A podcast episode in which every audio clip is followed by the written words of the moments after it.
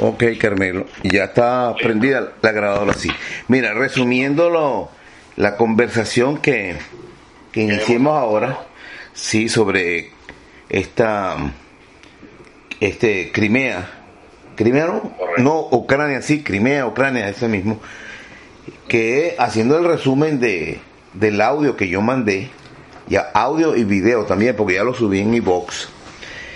El, los rusos cometieron un error igual que los chinos al permitir o no hacer nada, al menos en la en la el Consejo de Seguridad de la ONU, que fue eh, eh, permitir que bombardearan ese país y lo volvieran prácticamente nada, ¿no? Que aún está en pleno caos. Pero cuando las cosas fueron a Siria, Rusia cambió, porque Siria estaba a punto de caer y la razón por la cual pasaron a, a ese escenario con Siria tiene, bueno, diríamos una historia bien, bien interesante. Porque primero, Rusia tiene una base militar allí, importante, en el Mediterráneo, porque Siria está en el Mediterráneo, o tiene costa en el Mediterráneo. Y estaban, cuando montan ese digamos, esa guerra de, mercenarios en Siria era para cambiar el gobierno y permitir que Arabia Saudita, Qatar y los Emiratos Árabes Unidos hicieran un gasducto que pasara por Siria y desembocara en el Mediterráneo para competir con el gas ruso y posiblemente en un futuro sustituirlo. Porque ellos no tienen posibilidad de pasarlo por otro lado, porque por Israel no se lo van a permitir, ¿no? A pesar de que tienen buenas relaciones, pero Israel no va a hacer, eh, no va a cometer ese error de permitirlo, que pasen por ahí unos gasoductos, porque eso implicaría ceder soberanía y, y miscuirse y hacer unos tratados con, con países árabes que ellos no están interesados en tener esa dependencia. Esa es la razón de, de haber prácticamente destruido Siria.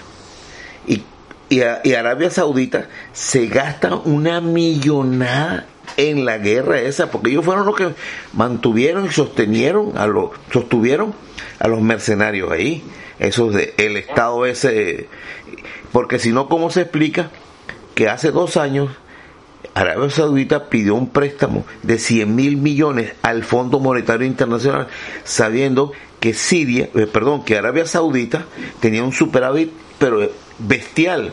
Y recuerda como el, el, príncipe este, que estaba de, como príncipe heredero, metió preso a una cantidad de billonarios árabes en un hotel hasta que se dieran parte de su fortuna para ayudar a Arabia Saudita.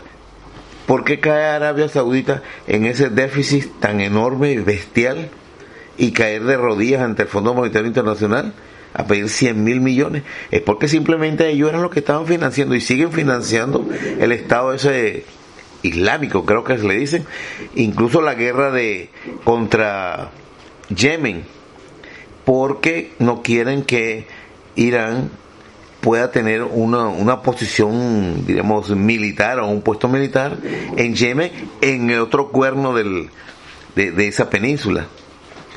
Entonces esa es la razón por la que le tiran esa guerra tan fuerte a Siria para tratar de, de tomar el control de los puertos sirios, sacar a los rusos de allí.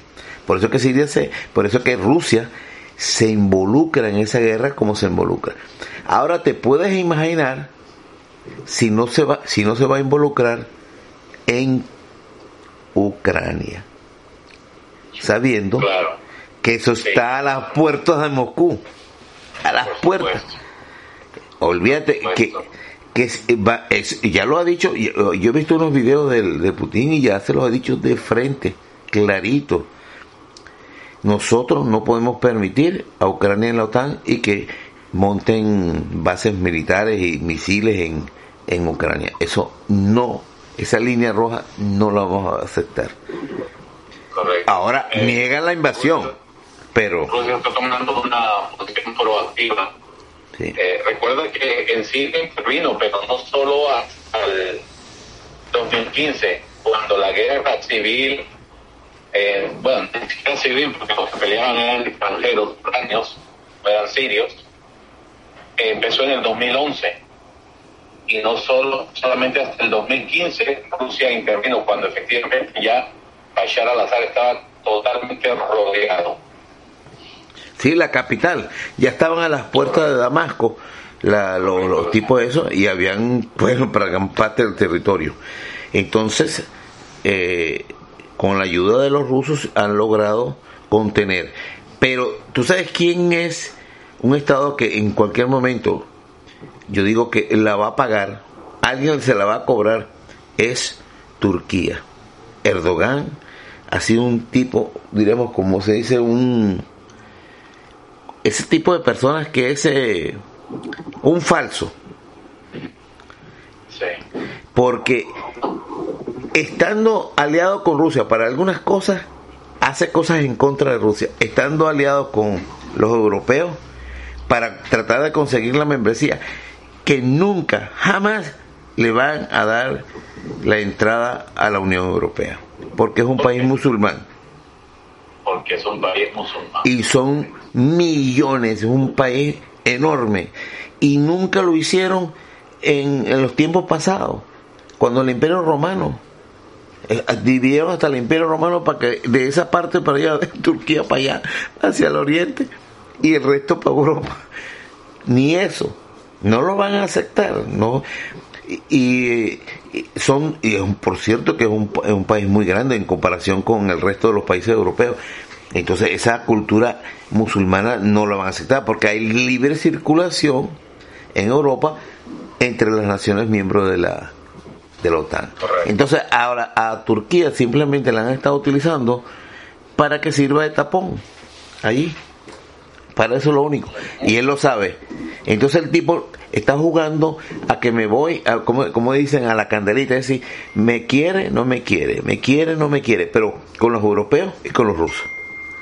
Y ese jueguito te va a terminar en que cuando a alguno de los dos no le convenga, lo va, le, va, se la va a cobrar a, Turquía.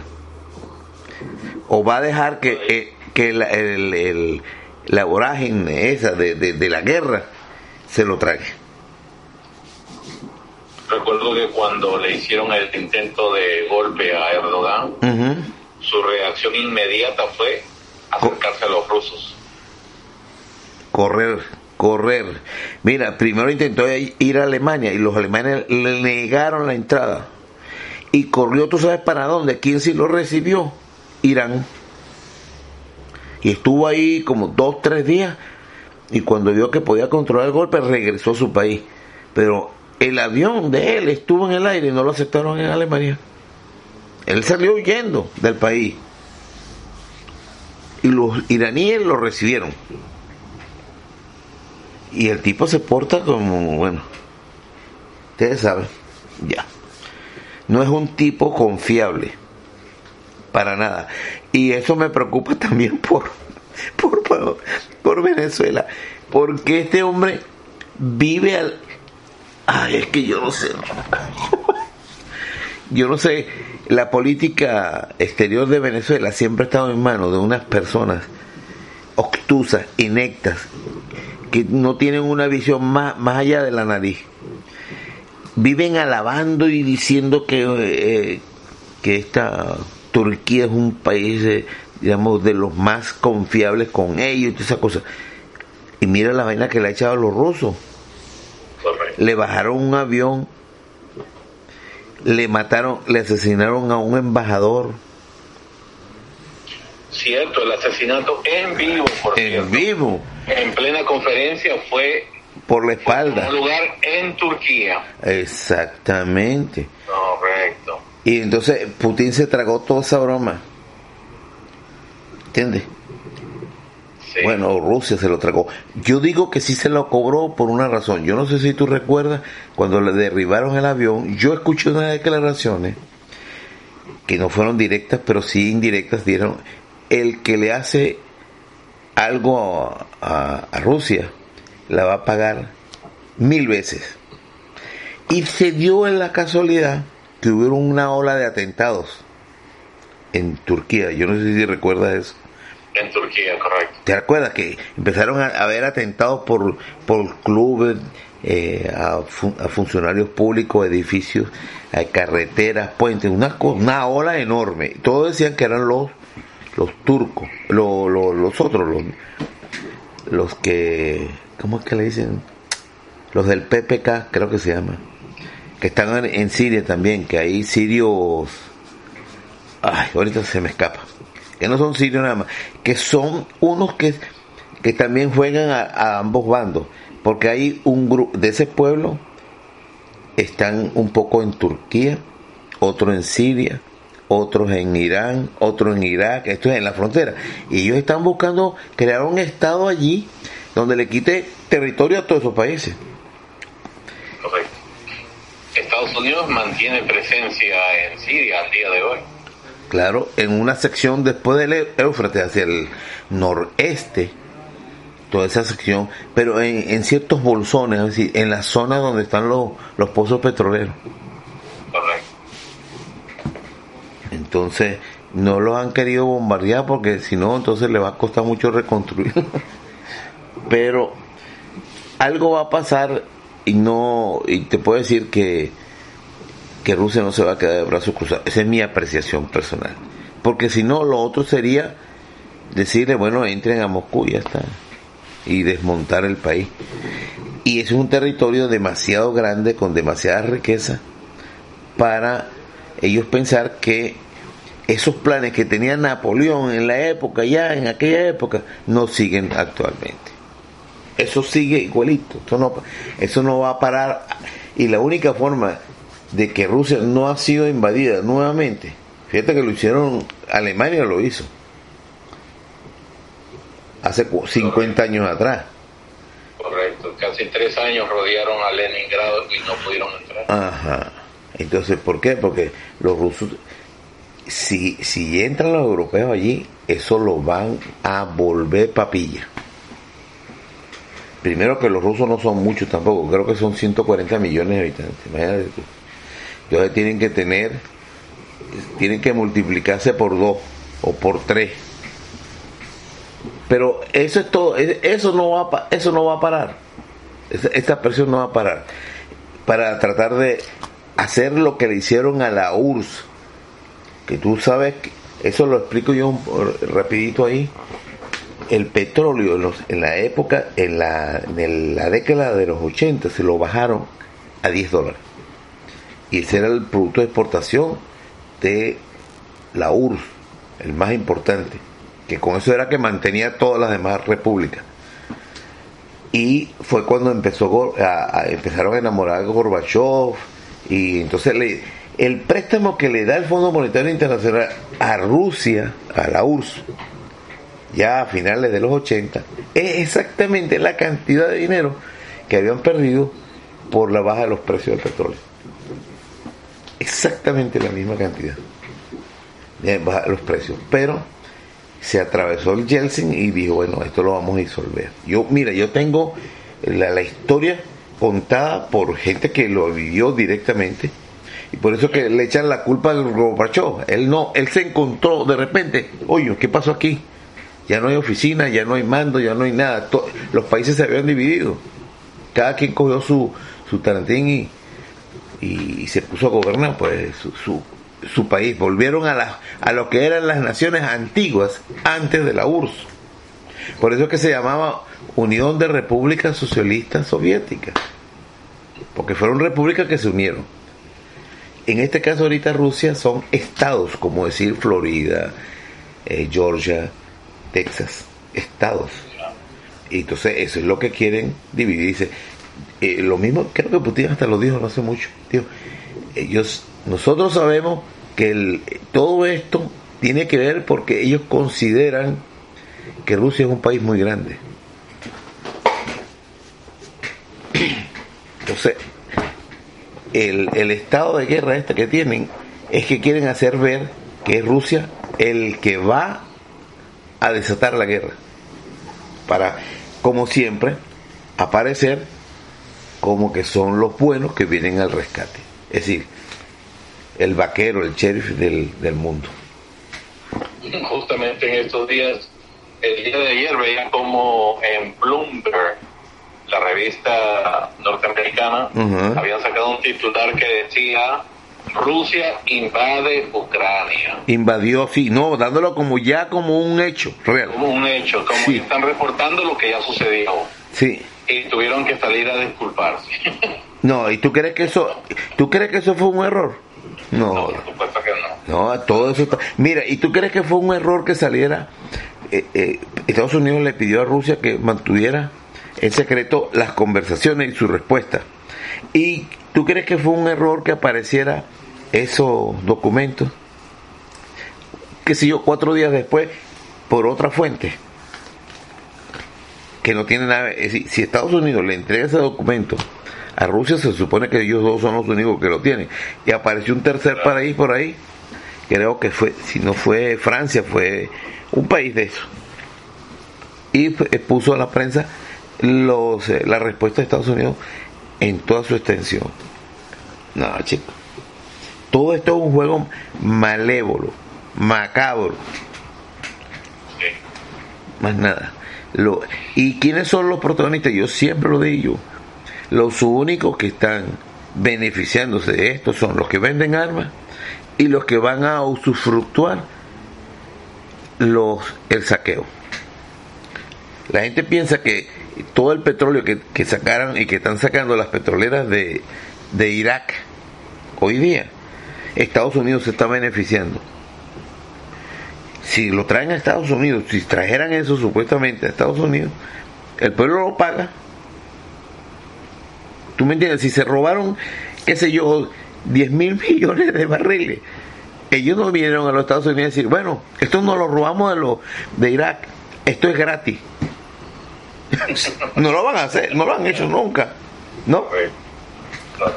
Entonces, eh, lo venden como si fuera un petróleo bien, bien habido. El petróleo que están sacando de, de- de Siria, lo están sacando a través de Turquía. No, no te digo yo que Turquía no es un, un país confiable.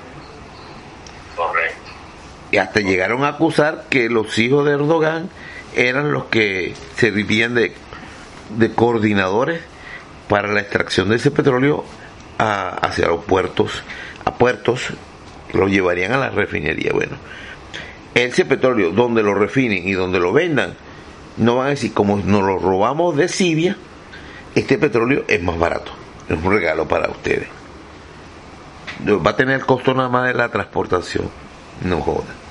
Nunca han dicho eso. Entonces, igualito. El oro que se, se llevaron de, de Irak, ¿dónde está? Nos lo repartieron aquí. Nos dieron un pedacito, mira, esto, a usted le tocó tanto. Por... Igualito que los 240 mil millones de euros que tenía Libia en Europa. Gaddafi. Gaddafi. ¿Dónde están? Y tú sabes que, coño, esa historia de Gaddafi es tremenda. A él lo acusan de que alguien de su entorno, que él había dado la orden para derribar el avión de Panamérica. Insistieron, insistieron, insistieron, insistieron y entregaron a los que supuestamente habían puesto las bombas. Como unos cuatro años después, Inglaterra liberó a esas personas, los dejó que fueran a su país. Y el propio Tony Blair, cuando eh, Gaddafi había entregado a esas personas y dijeron, bueno, ya nos reconciliamos, te damos la bienvenida, fue a Libia a hablar con Gaddafi, a decirle, no, ya todo está perdonado, todo está bien. Y Gaddafi no aparecía en todas las grandes reuniones en Europa. Yo veo fotos ahí con, con Obama, a Gaddafi. ¿Y cómo se, se volvió el niño malo? Cuando Francia, el Sarkozy, le intentó vender, es decir, renovar su flota de aviones con los Mirage, pues, de, de Francia. Y Gaddafi, de la noche a la mañana, dice, no, yo no te lo voy a comprar, se lo voy a comprar a Rusia. Al poquito tiempo ya estaban bombardeando. Eso fue el cambiazo que le echaron. Y se inventaron el ataque aquel a, a la ciudad esa de... A una plaza. A una plaza. Esa vaina. Bueno, ahora, ¿qué clase de personas planean ese tipo de cosas? Demonios. No hay otro. Que no le importa la vida humana. Nada. La vida humana no tiene. Y Libia tenía un, uno de los estándares de vida más altos. Ese fue otro que cometió el error. De toda África. De toda África. Ofreció sus reservas en oro y de, moneda para sentar las bases de una moneda común de los africanos. Lo mismo hizo Pérez Jiménez, para que sepa. Y después Chávez retomó eso como si fuera una idea de él. en serio. Pérez Jiménez, en, cuando no todavía, todavía no existía la, la OEA, fue una reunión en Panamá y planteó eso. Nosotros estamos en condiciones de unirnos. Venezuela tiene los fondos para dar inicio a una moneda común en Latinoamérica. Cuando estaban hablando ya las bases de, de la OEA que sería muy interesante y sigue siendo interesante esa moneda esa moneda existe se llama el sucre pero no la usan no la usan no la usan porque lo sabotearon todo bueno hay mucha gente todavía no quiero decir la palabra pero le gusta hacer coño hablando de otro tema vale que te lo iba a mencionar que yo creo que ya tú lo, lo, lo sabes creo que creo que hiciste un comentario. El libro que escribió la, la periodista esta eh, eh, es una periodista que está en RT, pero que es española y está asignada a Washington. ¿O uh, Elena Villar? Elena Villar. ¿Supiste, ¿Tú supiste el libro que ella escribió? Eh, Esclavos Unidos. Esclavos Unidos. Esclavos Unidos. americana, sí. Coño, pero el eh, yo lo poquito que creí eh, que leí de los titulares, las cosas, es un golpe tremendo. Porque está hablando de que las historias. Sí, no y el enfoque dice no. Documentación es una recopilación documentada de los horrores que vive la gente que no tiene voz en los Estados Unidos. Sí. regular. La gente común. La gente común. El 50% de los norteamericanos, el 50% de los norteamericanos viviendo cheque a cheque. Que si algo sucede, cualquier pequeña emergencia, pueden perder hasta el techo donde que los cobija. Pero si hay cientos de miles de norteamericanos, hay un documental en, en YouTube donde los desahuciados, desahuciados no, hay, los homeless viven en la calle, ¿verdad? Y hay un grupo enorme que vive en los carros, no están en la calle, en situación de calle. Bueno, ese homeless, porque este, también durmiendo en los carros. Exacto, pero dicen que es un nivel superior al que vive en una, eh, duerme en la acera y un edificio viejo. Eso es lo que ese es, ese es el estudio que hicieron. Y, Inclusive gente que trabaja, está trabajando, pero por supuesto lo que gana no es suficiente. Ni siquiera suficiente para tener un lugar donde vivir. Así es. Eso, para dormir en el auto. Bueno, entonces y se gastan billones y que para defender la integridad territorial de Ucrania. Lo acaba de, lo acabo de escuchar del presidente que dijo que Estados Unidos se ha gastado dos mil millones en ayuda a Ucrania en los últimos años.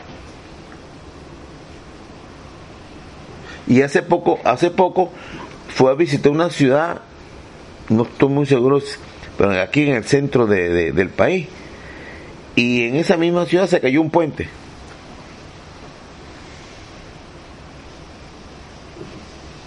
No, sí, sí, sí, sí, correcto. Se cayó el puente donde Biden iba a dar un discurso que tenían que eh, renovar las vías. Ok, ¿y tú sabes de cuándo está esa urgencia de, de la infraestructura? Sí, en la, en la infraestructura, desde Obama se viene hablando eso de que hace falta hacer una reconstrucción de la mayoría de las infraestructuras de las carreteras, una cantidad de cosas por ahí que están en estado de, de tercer mundo, pues. Como en los países nuestros, que inauguraron un puente cuando le van a hacer mantenimiento y dicen, no, hay que hacer uno nuevo porque esta broma ya no sirve. No se le hizo mantenimiento inicial, entonces hay que hacerlo nuevo. Entonces sale un político, vengo yo a arreglar todo esto. Yo ahorita me estaba riendo de eso porque todos los alcaldes que tomaron posesión de la, de la alcaldía llegaron diciendo, vengo a reconstruir todos los parques y todos los edificios del gobierno porque estaban en pleno deterioro. Es que siempre es así. Te construyen algo y lo abandonan. No, no se le hace mantenimiento ni cuidado. Hasta que viene otro y dice, bueno, tenemos que otra vez, el, el, el helicoide de Caracas, el helicoide, sí, perdón, el teleférico, el helicoide no, el teleférico que inauguró Marcos Pérez Jiménez y duró, bueno, un montón de años funcionando. Ha sido inaugurado como siete veces. Y cada vez que lo inauguran dice, nosotros recuperamos esto y lo hicimos estas mejoras y lo ampliamos y ya. Entonces cuando se, vuelva otra vez, por falta de mantenimiento, dañar, entonces viene otro y dice que él es el salvador de la patria. La falta de mantenimiento es el problema. Bueno, no están diciendo, tú no viste ahí las cosas que estaban diciendo que eh, se vieron debido a la necesidad de falta de fondos, falta de ingresos de, de dólares y todas esas cosas por el estilo, y de la venta de repuestos, se dedicaron a reconstruir todos los tanques que habían tirado al, tiramos, como chatarra. Los tanques de guerra de Venezuela. Y les hicieron una reforma, le montaron otros cañones y otras cosas para, usar, para usarlos. Eso es Latinoamérica. Eso es Latinoamérica. Creo, creo también que por fin van a darle luz verde a la fábrica de Kalashnikov que tenía que Rusia construir en Venezuela. Comenzando por Chávez, eso comenzó en Chávez, imagínate tú todavía. Pero mira cómo será la, cómo debe ser la infiltración que detuvieron ese proyecto. Detuvieron ese proyecto para no hacer sentir mal al, ¿cómo es que dices tú? El país de las hamburguesas. Bueno, y no hablemos. ¿Tú te recuerdas cuando Chávez dice, cúnchale, en Pipe, así se llama, ¿no? Que es en la subida hacia San Antonio. Coño, ahí está una vaina que se llama un, una pequeña eh, como planta nuclear. ¿Y qué pasó con esa planta? Bueno, está paralizada porque hace mucho tiempo no se le no se, no se ha puesto a funcionar. Y eso se utiliza para experimentos científicos y para darle, diríamos, esterilización a, muchos instrumentales médicos, una cantidad de cosas, que es algo útil. Lo creó Pérez Jiménez primero porque y cuando Chávez dijo que vamos a reinaugurar eso, salió Uribe por allá. Nosotros no podemos permitir que se traiga la energía atómica a América. Nosotros tenemos que impedir que Chávez active eso y no se habla más. Para evitar la confrontación contra con Colombia. Eh, para, lo mucho que sirvió. Pero es que hay un detalle que es lo que yo digo, ¿no? hay algunas naciones que no voy a mencionar cuando le dicen eso, usted está loco, esto es mi país, yo necesito eso. Nosotros necesitamos, no, no, estamos haciendo esto con fines bélicos. Y en verdad eso no sirve para fines bélicos, pues un reactor nuclear chiquitico, una cosa ahí pequeñita pero necesaria para los avances científicos. Entonces imagínate tú que Venezuela este, pida que le pongan unas plantas nucleares para generar electricidad. ¿Tú te puedes imaginar? No. Bueno, yo recuerdo, esto es otra historia para que tú veas, no. Yo le hacía seguimiento a un tipo que se la tiraba, lo tenían como un, un tremendo investigador. Le, decían el vikingo, los a la bola, perdón la grosería, disculpen Eh, eso era en Miami que le decían así. El tipo da una conferencia que yo, que está en YouTube. Esa conferencia, él dice, a él le toca, dice, en Venezuela, el uranio venezolano es tan puro, tan puro, tan puro que tú puedes hacer bombas atómicas con él, sin procesarlo. Lo estaba diciendo una audiencia de genios. Tú sabes, ¿no? Sesudo de esos que anti anticomunistas y toda esa gente, toda la crema innata. La Y el- criminata de la sí. Ajá. Y el tipo se ha atrevido a decir esa vaina. Entonces enseña un- unos barcos. Bueno, este barco es un barco condicionado en Venezuela porque le quitaron los asientos, tú sabes, del auto. Los asientos y, y- las ventanas, todas esas cosas, para poder meter ahí los misiles.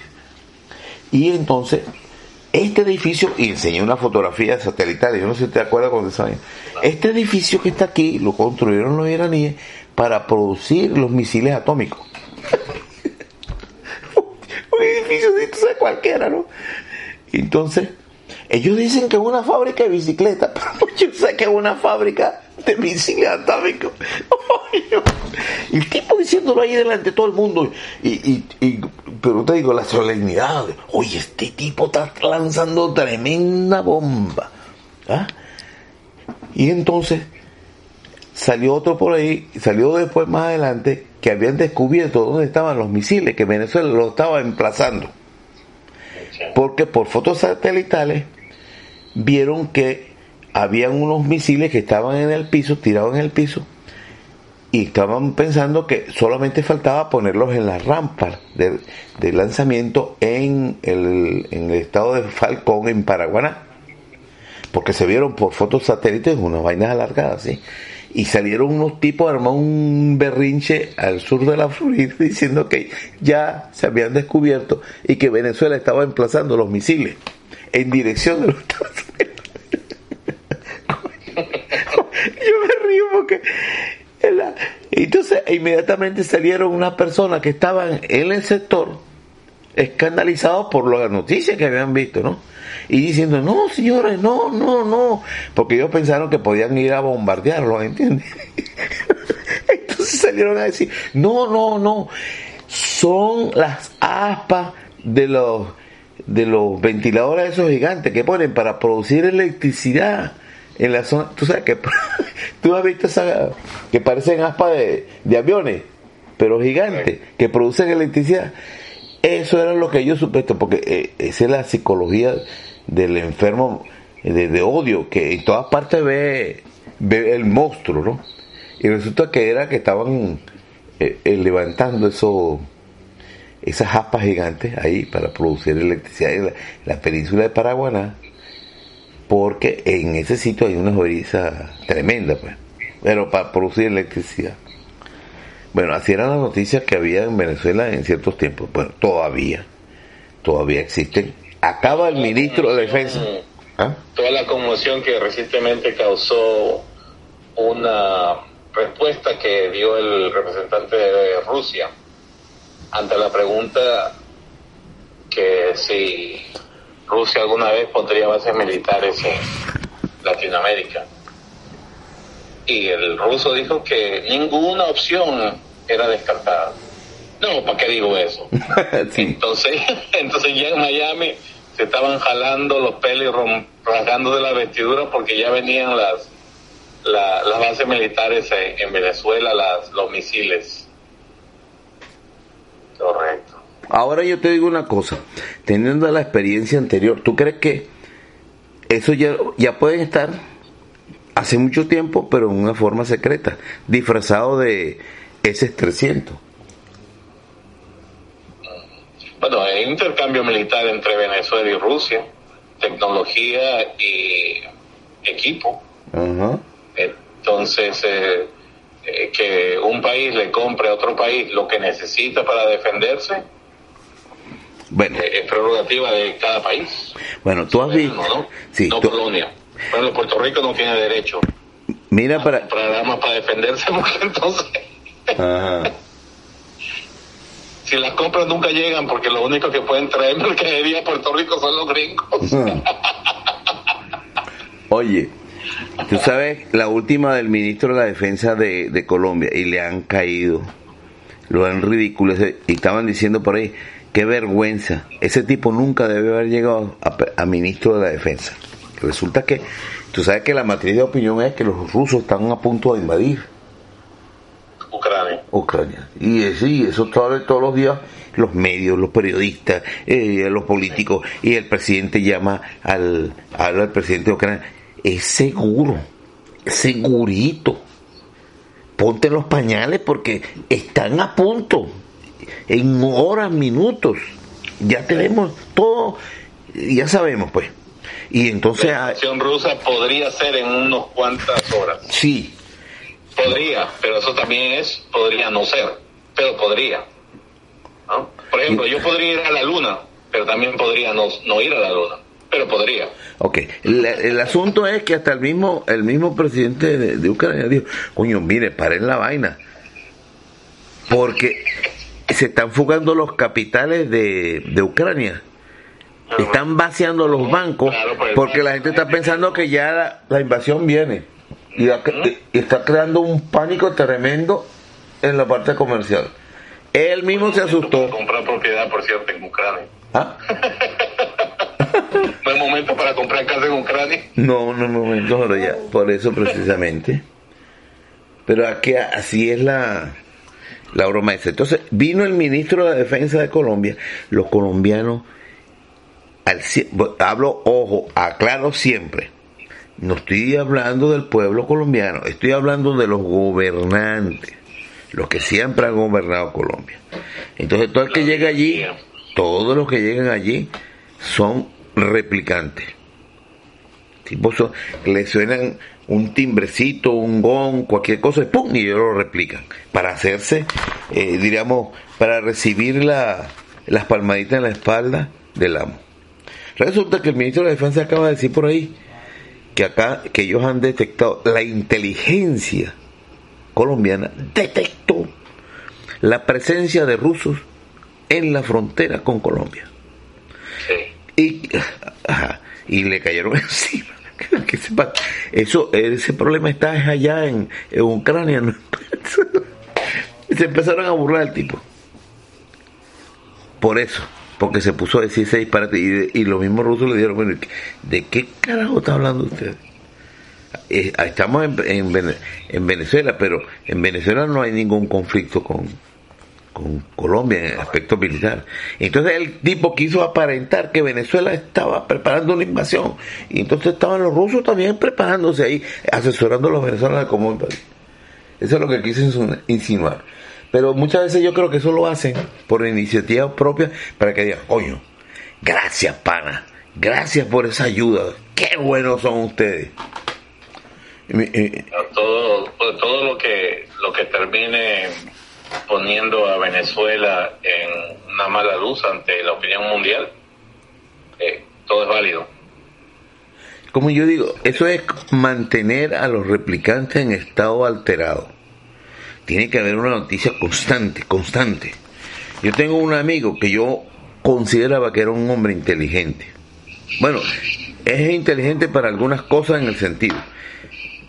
Pero tú no te imaginas que estudia no hay yo cómo decirle, coño, yo no me imaginé nunca en los 40 años que te conozco que tú fueras un, que tú en realidad lo que eres un replicante. Tú te llegaste, te aprendiste la Biblia completa y replicas lo que dice la Biblia, pero no hay ninguna interpretación tuya de tu propio, eh, tu propia experiencia aplicando lo que aprendiste en la Biblia. Eso me pasó a mí con un profesor que no me escribía a mí, escribía en un chat a todos los que estábamos ahí. Y él siempre, cuando iba a hacer una, una exposición de un tema, él hacía, digamos, ponía cuatro, cinco, diez párrafos.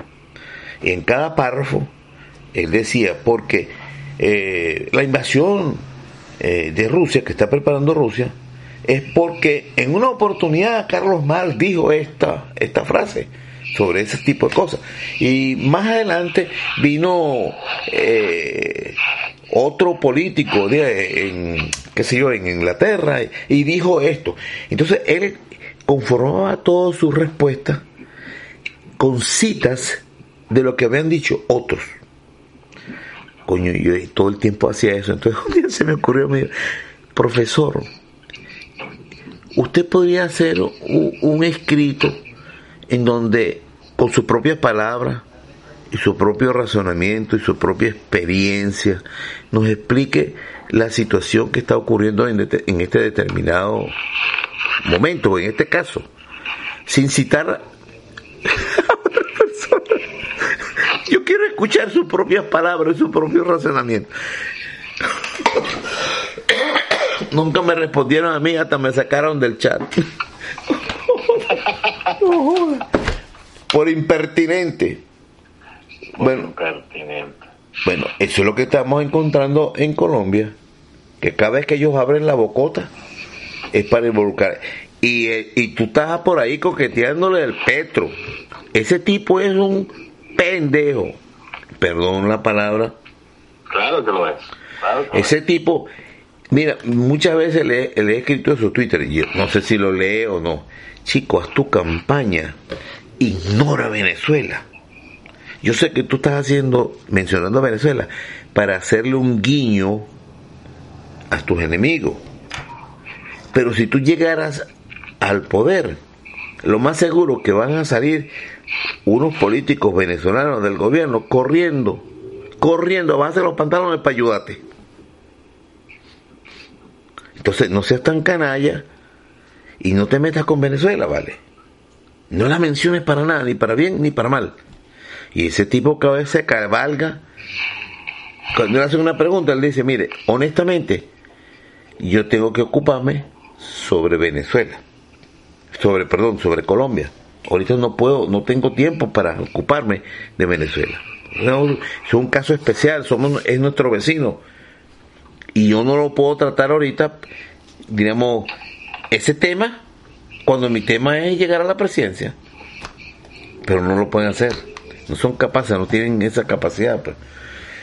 Y el tipo se mete y se mete con Venezuela. ¿No estás viendo lo que le, lo que le hicieron a, hacer a Castillo en varias ocasiones? Los disparates que de repente dice cosas contra Venezuela y después sale haciendo acuerdos con, con Maduro. Empezó a hablar mal de los inmigrantes, Castillo.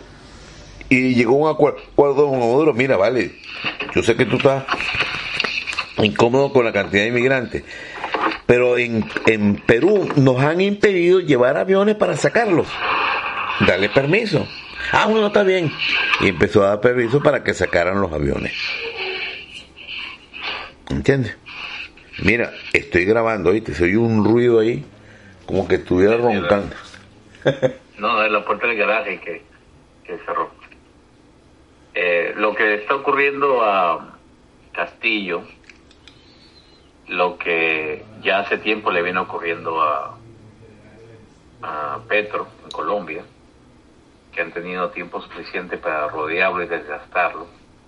Y acuérdate que Petro se fue testigo de todo lo que le hicieron a Venezuela en los últimos siete años, desde el 2013, la muerte de Chávez, para acá. Y es lo mismo que, es la misma amenaza que a la que se dobló el candidato este que ganó en Chile. ¿Cómo que se llama? Boris. Ajá. Correcto, exactamente lo mismo, porque como Boris el candidato también en su momento habló estupideces. Son estupideces, porque una cosa es, si te preocupa tanto los derechos humanos, habla de más de, de los más de 500 muchachos chilenos que perdieron los ojos. En la que tiene bastante, bastante problemas allá para que te pongas a hablar de Venezuela. Y sin embargo, Boris el candidato lo hizo. Porque, por supuesto, era como dices, un guiño a la oligarquía chilena, era un, una, una señal de que, de que en de que no iba a ser iba a ser moderado y nunca va a ser tan radical como en Venezuela. Bueno, pero ahora que Boris es presidente, no ha asumido todavía, no tiene necesidad de hablar mal de Venezuela y lo sigue haciendo es decir, el que cae en esa, en esa amenaza, el que cae en esa, en esa, en esa, es una extorsión, es lo que es. Es vivir extorsionado. Eh, jamás, jamás se puede liberar de eso. No. Si lo haces como candidato y llegas a la presidencia y lo hiciste para llegar a la presidencia, una vez que llegues ahí, la amenaza sigue sobre tu, sobre tu cabeza. Y cualquier reforma que la oligarquía, que te permite ser presidente, eh, cualquier reforma que tú eh, de alguna manera ellos consideren demasiado radical, demasiado chavista, entonces no lo van a permitir. No, todo se lo van a achacar a chavista. Tú lo puedes tener por seguro. Correcto. Todo se lo van a clavar. Pero hay un detalle con este señor. Yo le hice seguimiento a eso. La señora Bachelet, cuando, cuando es presidenta la primera vez, ella viene, viene, Piñera era presidente, creo, si no me equivoco. No. Bueno, yo sé que ellos se han turnado los dos. Ella fue primero, y después viene el otro, después fue ella y después viene el otro otra vez. Correcto. ¿Ok? Piñera y Bachelet. Y la Bachelet, mira mi hermano, son cosas que tú ves. Un día me llega información de que la Bachelet, y ella no era presidenta, era el señor este, Piñera, en su primer gobierno. Y entonces ella no era ni candidata y de repente la invitan a los Estados Unidos a la, a la torre de Rockefeller que está ahí en Nueva York, el centro Rockefeller. ¿Y quién está allí acompañándola a ella? El presidente del Partido Comunista de Chile. Estaban los dos allí, la Bachelet, por un homenaje que le iban a hacer los Rockefeller a ella, y ella no era ni candidata a nada. Resulta que de ahí salió la información de que la estaban respaldando para que se lanzara a las nuevas elecciones con el respaldo de los Rockefeller. ¿En qué momento se crea la fábula que, porque es lo que es una fábula, que Bachelet era de izquierda? Porque la Bachelet estaba, estaba vinculada con un oficial que apoyaba a Allende. ¿Entiendes? Esa es la conexión. Sí, el papá, al papá se lo mata, Pinochet. Entonces pensaban que ella era, era, era pro, que ella, bueno, siempre la han vendido que, y que de izquierda. Para, para, tú sabes, eso es el engaño, la fábula para los pueblos, pendejos que se lo creen. Bueno, y ella cuando llega a la presidencia, mira, cuando ella llega a la presidencia, lo primero que hace es promocionar que las grandes transnacionales de la minería pudieran mover un glaciar para poder explotar una mina que estaba abajo de, donde por donde pasaba el glaciar. Glaciar tiene una caída natural, ¿no? Entonces, para no destruir el glaciar, iban a tener que hacerle un desvío, porque en esa parte hay una mina de oro. ¿Y quién iba a explotar las minas de oro? Estaban vinculados con los Rockefeller. Pero el hecho es que en Estados Unidos, cuando una persona va a solicitar visa para ingresar, una de las preguntas que le hace si tú, si tú eres miembro o has sido miembro de un partido comunista, o es mentira lo que estoy diciendo. Es verdad. Entonces, ¿cómo estaba el presidente del Partido Comunista con Bachelet en el centro Rockefeller? ¿Ah? Yo diría ella, pero coño, el tipo estaba ahí y las fotos están allí. Que había una, que hubo, después hubo una líder del Partido Comunista, una muchacha, ahorita se me escapa el nombre, chilena que ella misma vi que en algunas o algunas veces le hacían esa pregunta. ¿Qué, qué, hacía, qué hacía el, el líder del Partido Comunista en Nueva York?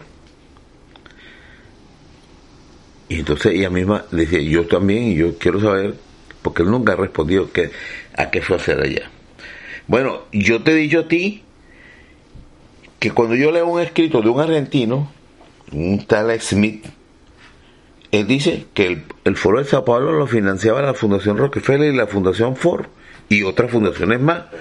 Y yo salí corriendo a buscar la, la página de, del Foro de Sao Paulo y lo vi.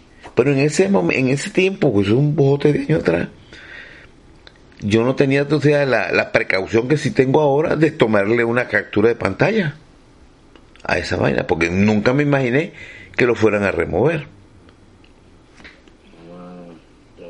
Entonces, son cosas que uno dice, bueno, ¿y entonces? ¿Qué es esto? ¿Qué pasó aquí? Aprovechando que acabas de hablar de la Bachelet, tú sabes que el día de hoy el pueblo chileno está muy entusiasmado, tiene mucha esperanza puestas en este Boris, ya no el candidato, Boris presidente. Ajá. Pero contemplando a lo que fue la experiencia Bachelet para Chile, primer y segundo mandato. Ajá. Te pregunto a ti, Boris, ¿será Bachelet 2.0? Bueno, te voy a decir que algo, yo considero algo peor. yo le escribí a él, chamo, cometiste un error. Acuérdate que ellos tienen su Twitter, pero yo sé que eso no lo van a ver ellos, lo irán a ver los, los ayudantes, quizás, quizás, pero si lo van a ver las personas que lo siguen.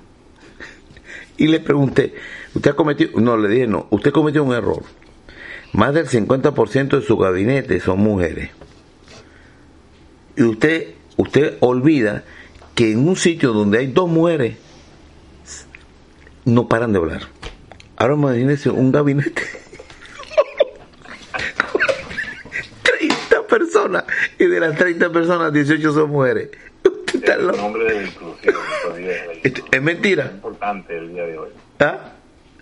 Es muy importante la inclusión, las políticas de inclusión del día de hoy. Eso fue lo que él dijo, pero resulta que, no, mi hermano, eh, una de las cosas, eh, dicen los científicos, ¿no?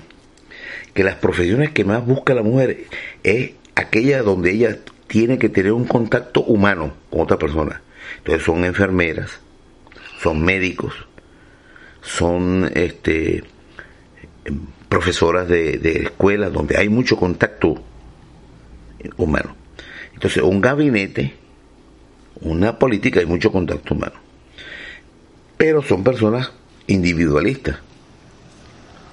Acuérdate que son como reinas individuales, ¿no? Entonces, no es lo mismo, eh, la reina se, se, se mueve a, paso, a, muchas, eh, con mucha rapidez, a pasos agigantados. En cambio, el rey se mueve paso a paso. Entonces, estás haciendo una referencia al ajedrez. Ah, se lo van a comer vivo. Ese tipo no va a poder gobernar. Mira, eso de la inclusión es como si es un arma de doble filo, porque te dice, sí, queremos inclusión, pero no, me tienes que seguir tratando como mujer, como una dama.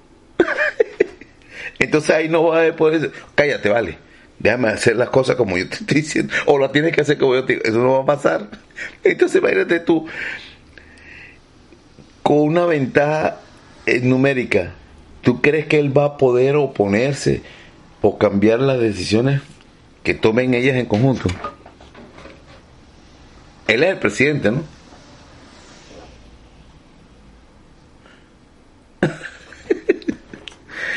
bueno, eso fue un chiste nada más, pero eso que él está haciendo es para llamar la atención nada más. Olvídate de eso. es para... Bueno, y a otra cosa, ¿tú viste la, la, la foto de todo el gabinete que él escogió? ¿Tú la acercaste? No. Ah, bueno, búscala y ve, busca, yo no sé, yo, y no es que digan que eso es psicología barata, ¿no? Pero uno observa a las personas y también la imagen que transmite la persona también te dice, no es la cuestión de la humildad, sino que también te indica su formación, te indica, este, uno siempre tiene que dar la mejor imagen posible no por vanidad, sino para que las otras personas te respeten, te tengan más, o, el respeto sea tanto por la primera impresión como por la capacidad de la persona. El mismo le pasa lo que le pasa a Castillo. Yo no digo que el sombrero no le cuadre, pero él lo usa hasta para ir al baño, coño. Y se supone que el sombrero se usa es cuando uno está al sol. ¿Sí o no? Correcto. Entonces el tipo lo usa para toda vaina. Para estar, no para estar indoors, correcto. No, entonces eh, eso, eso es para él como un símbolo, pero con eso no se gobierna. Entonces eh, ahí estamos hablando de la imagen. Entonces, ¿qué es lo que provoca burlas? Y no respeto, y él tiene que buscar respeto. Primero, para que... Entonces, bueno, yo lo he visto en varias cositas. Yo digo que debe ser una persona muy sana, pero no tiene, no, no tuvo chance de curtirse, de, de, de aprender esa parte. Es lo que llaman el lenguaje corporal. Se ve muy ingenuo el tipo. Ingenuo. Una presa, de, una presa muy Sí, vale, sí, sí. Pero tú no has visto cómo, el, cómo lo han obligado a sacar gente del, de, que ha escogido para gobernar. Ese gabinete lo ha modificado, no tiene tres meses, cuatro meses, ya lo ha modificado como 50 veces. Y es por presión. Creo que hace unos días leí que había, le habían pedido la renuncia todo el gabinete y iba a empezar de nuevo. Entonces, hasta el momento no, no ha podido formar gobierno, realmente. Ajá. Bueno, los únicos que, que podían ah, ganarle a él por el momento es, es los italianos que tuvieron una época que los gobiernos duraban un mes promedio. En Italia hubo una época, una crisis tremenda, que a cada rato renunciaba el gabinete y había- nuevo gobierno, nuevas elecciones. Israel tuvo así ese problema por un tiempo, bastante tiempo que no lograban, el, el, el que ganaba no lograba hacer gobierno. Entonces, eso crea una inestabilidad tremenda. Perdón. Bueno, pero lo de, resumiendo lo del día. Lo del libro me llamó la atención por, por varios conceptos que lanzaron ahí, que son demoledores, como eso de esclavos unidos. Elena Villar. Coño, varios detallitos. Yo no sé si tengo por aquí, déjame ver porque yo lo guardé. Perdón un momentico. A veces cuando uno hace el esfuerzo que Elena Villar, vamos a decir, Ucrania, Elena Villar. Yo guardé el artículo porque yo dije que eso es bien bueno para hacer una un programita analizando las cosas que ella dice, ¿no? La falacia de su éxito como modelo y potencial peligro de su exportación. Ella, habla del modelo capitalista. Y le tira duro, aunque dice que no es un ataque. Yo dice aquí, que este país es excepcionalmente por muchas cosas, pero no para lo bueno. Son afirmaciones terribles que es lo que vengo a mostrar en este libro. Apunta su autora, la periodista española, ta, ta, ta, quien tiene varios años cubriendo la realidad política, económica y social de un país sostenido por un sistema lo suficientemente astuto para enarbolar la libertad sin que se noten los grilletes. Eh, La, la periodista, te digo, muy educada pero bien incisiva que en Estados Unidos los pobres tengan que recurrir a antibióticos para peces por no poder costear sus medicamentos, que la educación pública esté en crisis porque el sistema que apuesta a su deterioro, es decir, es verdad, apuestan que el, el sistema educativo del Estado sea tan malo que la gente tenga que recurrir a las escuelas privadas. Y el que acude a la escuela privada es el que tiene medios.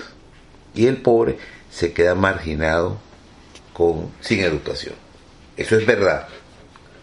Que la venta de sangre en los barrios desfavorecidos sea la opción para los más pobres. O que los universitarios o que los universitarios vivan endeudados por toda su vida para obtener un título. Son algunos de los trazos. Bueno, y una de las cosas, el, la deuda eh, de estudio universitario no se puede meter en bancarrota, es decir, que te van a cobrar por, a donde te encuentres. ¿Y quiénes son los que prestan? Los banqueros. Pero eso tiene un sentido. Ah, tú quieres estudiar. Si tú eres pobre, pues entonces ahora vas a ser esclavo de la deuda. Uno de los objetivos de este libro, sostiene Villar, es intentar exponer que este sistema que se pretende exportar a otras naciones ricas es un aviso de la realidad cruenta del capitalismo y una advertencia para poner en valor las estructuras y los cimientos que todavía hay en otras sociedades y que a mí me parece muy importante defender como es la comunidad, el sindicalismo y el sentido de clase. Son cosas que... Herramientas, herramientas que la gente trabajadora necesita para defender. Ajá. Es que el, sindicato es la... Los sindicatos aquí están de capa caída. Las grandes corporaciones han podido lograr legislación donde ellos deciden si hay o no hay sindicato. En Walmart no hay sindicato, en, en Amazon no hay sindicato, en Google no hay sindicato. No lo permiten. Yo tenía muy claro que quería meter las, las voces de los esclavos, porque estoy acostumbrada a que la gente sea la protagonista, no yo. Se supone que esto es un ensayo, pero Pascual no lo veía así. Sin embargo, insistí en que no iba a escribir un libro en el que no saliera la gente como protagonista. Ya le estaba entonces poniendo condiciones, no chica, acá. Entonces ella la que quiere que sean las personas que cuenten su realidad. Así, por ejemplo, el crudo relato estadístico de que 43 millones analfabetas en los Estados Unidos contabilizó en el 2013, se suma la voz de Brittany Bellamy para contar cómo fue el día en que se dio cuenta que no sabía leer ni escribir. Ante la cifra de 530 mil familias declaradas en bancarrota por no poder pagar los gastos de salud, el testimonio de la doctora voluntaria Colin Medigan sobre un hombre que prefirió renunciar a su prescripción y usar los cuatro dólares extra de la nueva receta para llevar comida a su mesa. El libro es, te digo, yo lo voy a pedir. Está un poquito carito, pero lo voy a pedir. Porque esto es, esta denuncia no lo hace ni un, ningún político de los Estados Unidos. Están pendientes de hablar de Cuba. Los, los hispanos, todos, no. Cuba los eligen, los, los elige el pueblo norteamericano para que vele por sus intereses y salen ellos a hablar de Cuba y de Venezuela y de Nicaragua. Es decir, eso es su interés. Es un aviso de la realidad cruenta del capitalismo y una advertencia para poner en el valor las estructuras y los cimientos que todavía hay en otras sociedades y que a mí me parece muy importante defender, como en la comunidad, el sindicalismo y el sentido de clase, reitera de nuevo la señora. Empecé con sanidad porque fue una de las cosas que más me impactó en este país. Para luego puse el ejemplo de una ONG que se organizó para dar ayuda a países en desarrollo y de repente advirtió que no tenía que ir a ningún otro sitio. El país está desarrollado, el país en desarrollo estaba a la vuelta de la esquina sin salir de ninguna frontera en los Estados Unidos. Una ONG se iba a preparar para llevar ayuda a otras naciones. Y digo, no, pero si aquí hay trabajo, aquí hay tercer mundismo. No, está bueno esto, ¿viste? Esto. Elena Villar presentó este libro. El año pasado. de este año. Del año pasado. Sí, el año pasado. Para el, el 2021 en Venezuela. Y eh, contestó a unas cuantas preguntas en la presentación del libro. Algo que me impresionó mucho, algo tan básico, tan simple, fue el hecho que ella contó cómo se sorprendió, cómo fue su sorpresa cuando tuvo que mudarse a Washington para estar cerca del, del Capitolio. De su fuente. El, centro, el centro donde ocurre la noticia política. Sí. Entonces se mudó a cerca a, a donde está la Casa Blanca y toda esa área y la cantidad de tiros que se escuchan en la noche provenientes de los barrios pobres y mayormente negros alrededor de lo que es el centro político de la nación. Sí, señor. Y es algo que nunca se dice y que ella estaba horrorizada de, escuchar los tiros todas las noches. Tremendo. No, te digo, este, este libro pues seguramente que no le van a dar mucha importancia, pero esta es la, mayor denuncia de la desigualdad que existe en los Estados Unidos, de un extranjero. Desigualdad a la que le están pisando el acelerador sí. en estos días con la inflación. Coño, muchachos, sí. Son la gente que tiene un salario fijo. Y cuando estás acostumbrado a pagar en Walmart 100 dólares de comida un día y luego regresas al mes siguiente y para comprar esa misma cantidad de comida necesitas 125, 130 dólares. Es un problema para gente que tiene eh, los ingresos contados. Coño, sí. La gente se presenta con, con, la, con el momento de elegir, tienes que o comida o comes menos o, o, de qué haces. O como acabas de mencionar y que ella, estoy seguro, describe también en el libro, eh, la nueva modalidad que es este, conseguir dinero vendiendo su propia sangre mensualmente. Sí.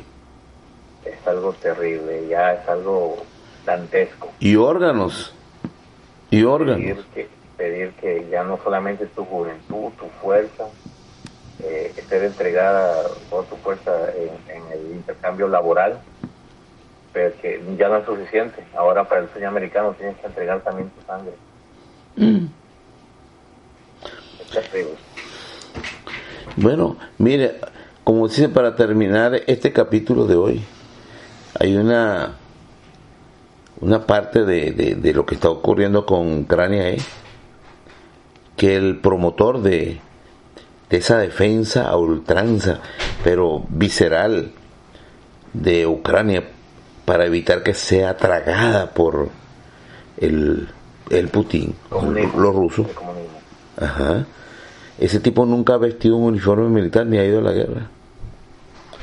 Entonces, están diciendo que, bueno, eso lo, leí, no es, no es mío, pero me pareció muy interesante. Dice que la guerra que están preparando es para que jóvenes que no se odian entre sí ni se conocen, se maten pero esa guerra propiciada por viejos que sí se conocen entre sí y se odian.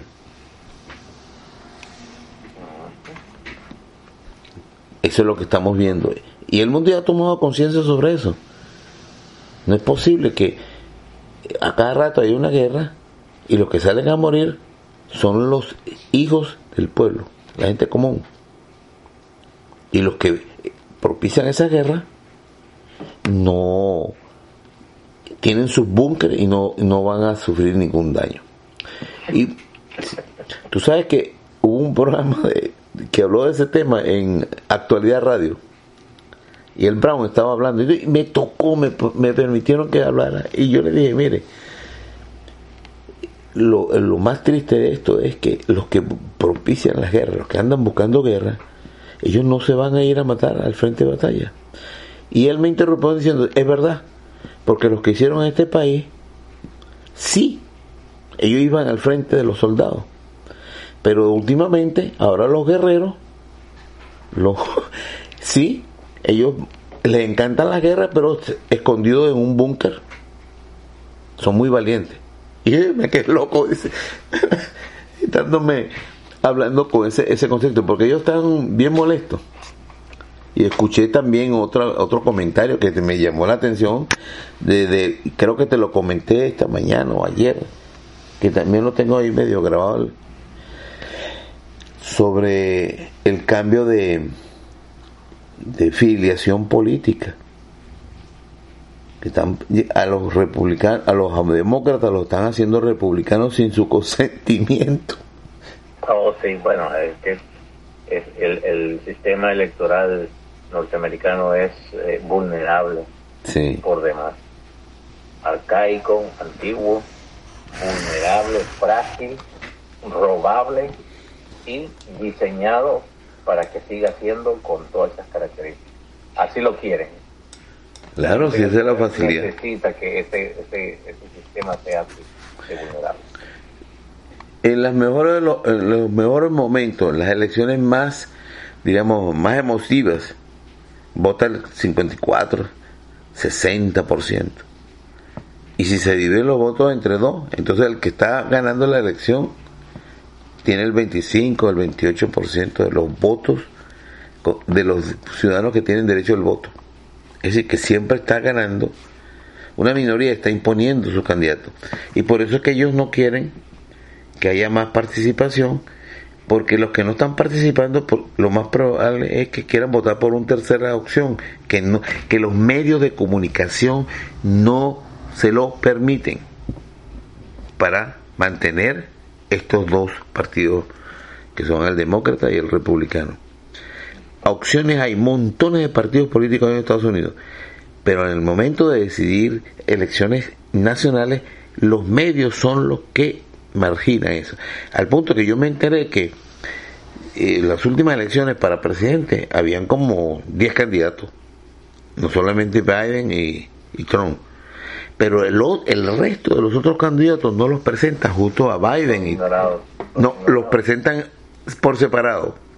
Y si los medios de, comunicación los ignoran eh, no existen. No existen. Exactamente. Y eh, muchos de ellos tendrían cosas interesantes que escuchar y dar la oportunidad. ¿entiendes? dar la oportunidad. Pero mira lo que ocurre en Estados Unidos en los últimos tiempos que es lo, lo extraño ¿no? Personas que no han sido políticos tradicionales han ganado. Obama y Trump. Y no lo hicieron bien. No, creo que no. No, Obama votó ese, esa gran oportunidad. Era el representante de las minorías. Eso así lo vio todo el mundo y, se, y, gobernó como si fuera un blanco anglosajón. Claro, con su tumbado, pero en su, en su mente en, su, y en sus decisiones era un Trump más. Y este que se le habló tanta pendeja de Trump, ha seguido la misma política de Trump, la misma política exterior, y la ha afianzado más. Bueno, que podían esperarse de una persona que justamente este, Biden ha sido eh, parte activa de los gobiernos de Bush y muchos son anteriores. Entonces no se podía esperar truco nuevo de esta gobierno. No, exactamente. Exactamente. Bueno, señor, entonces vamos a dar por concluido este este programa. Yo no sé cuánto tiempo tenemos. Tenemos como una hora trece minutos. Nos pasamos por lo menos trece minutos. Claro, hay que hacerlo. Podemos hacer programas de, de 15, de 30 y de una hora. Pero eso es como así es la experiencia. Entonces, esta grabación la voy a, a subir como audio. Y la puedo poner también como video, pero sin imagen, con imágenes fijas, pues. ¿Dónde la va a subir? A iVox, a a YouTube. Pero tengo que trabajarla, ya sabes. Y